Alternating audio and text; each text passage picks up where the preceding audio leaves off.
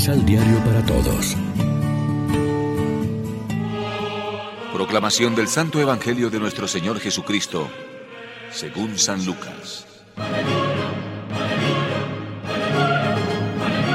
Como ya se acercaba el tiempo en que sería llevado al cielo, emprendió resueltamente el camino a Jerusalén. Había mandado mensajeros delante de él, los cuales, caminando, entraron en un pueblo samaritano para prepararle alojamiento.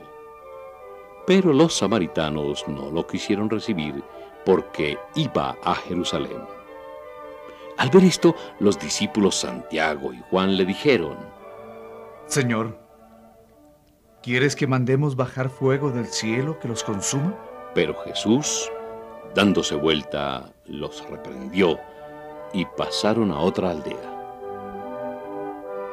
Cuando iban de camino, alguien le dijo, Te seguiré a donde quiera que vayas. Jesús le respondió, Los zorros tienen madrigueras y las aves del cielo tienen sus nidos, pero el Hijo del Hombre no tiene dónde descansar la cabeza. A otro le dijo, Sígueme. Este le contestó, Deja que me vaya y pueda primero enterrar a mi padre. Pero Jesús le dijo, Deja que los muertos entierren a sus muertos. Pero tú tienes que salir a anunciar el reino de Dios. Otro le dijo, Te seguiré, Señor, pero permíteme que me despida de los míos. Jesús entonces le contestó, Todo el que pone la mano al arado y mira para atrás, no sirve para el reino de Dios. Lección Divina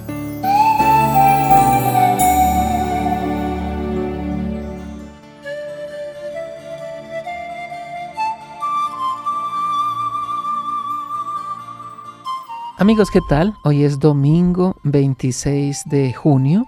Celebramos en la liturgia el décimo tercer domingo del tiempo ordinario y como siempre nos alimentamos con el pan de la palabra.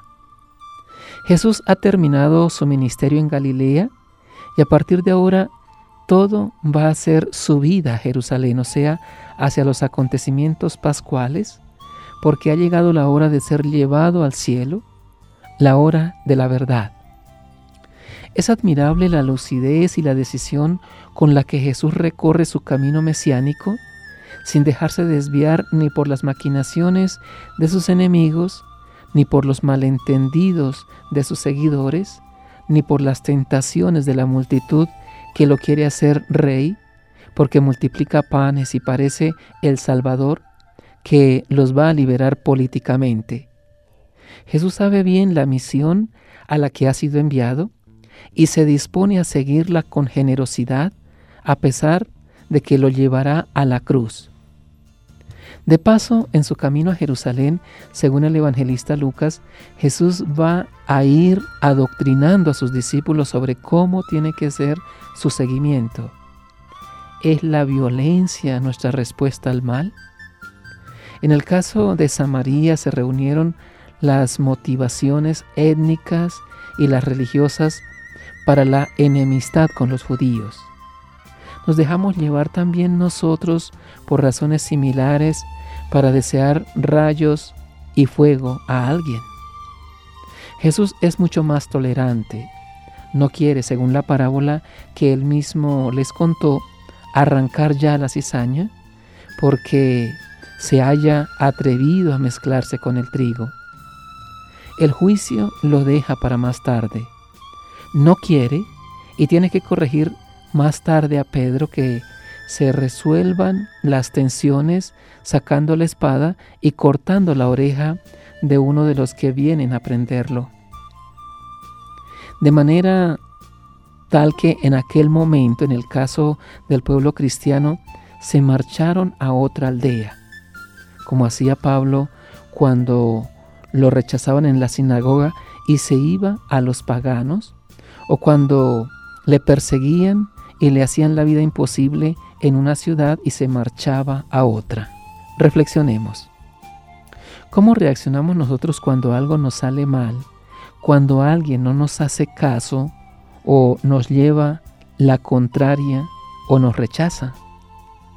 Oremos juntos. Señor, gracias porque cada día nos animas con el poder de tu Espíritu para salir adelante y vencer cualquier obstáculo que se presente en nuestro camino como discípulos tuyos. Amén. María, Reina de los Apóstoles, ruega por nosotros.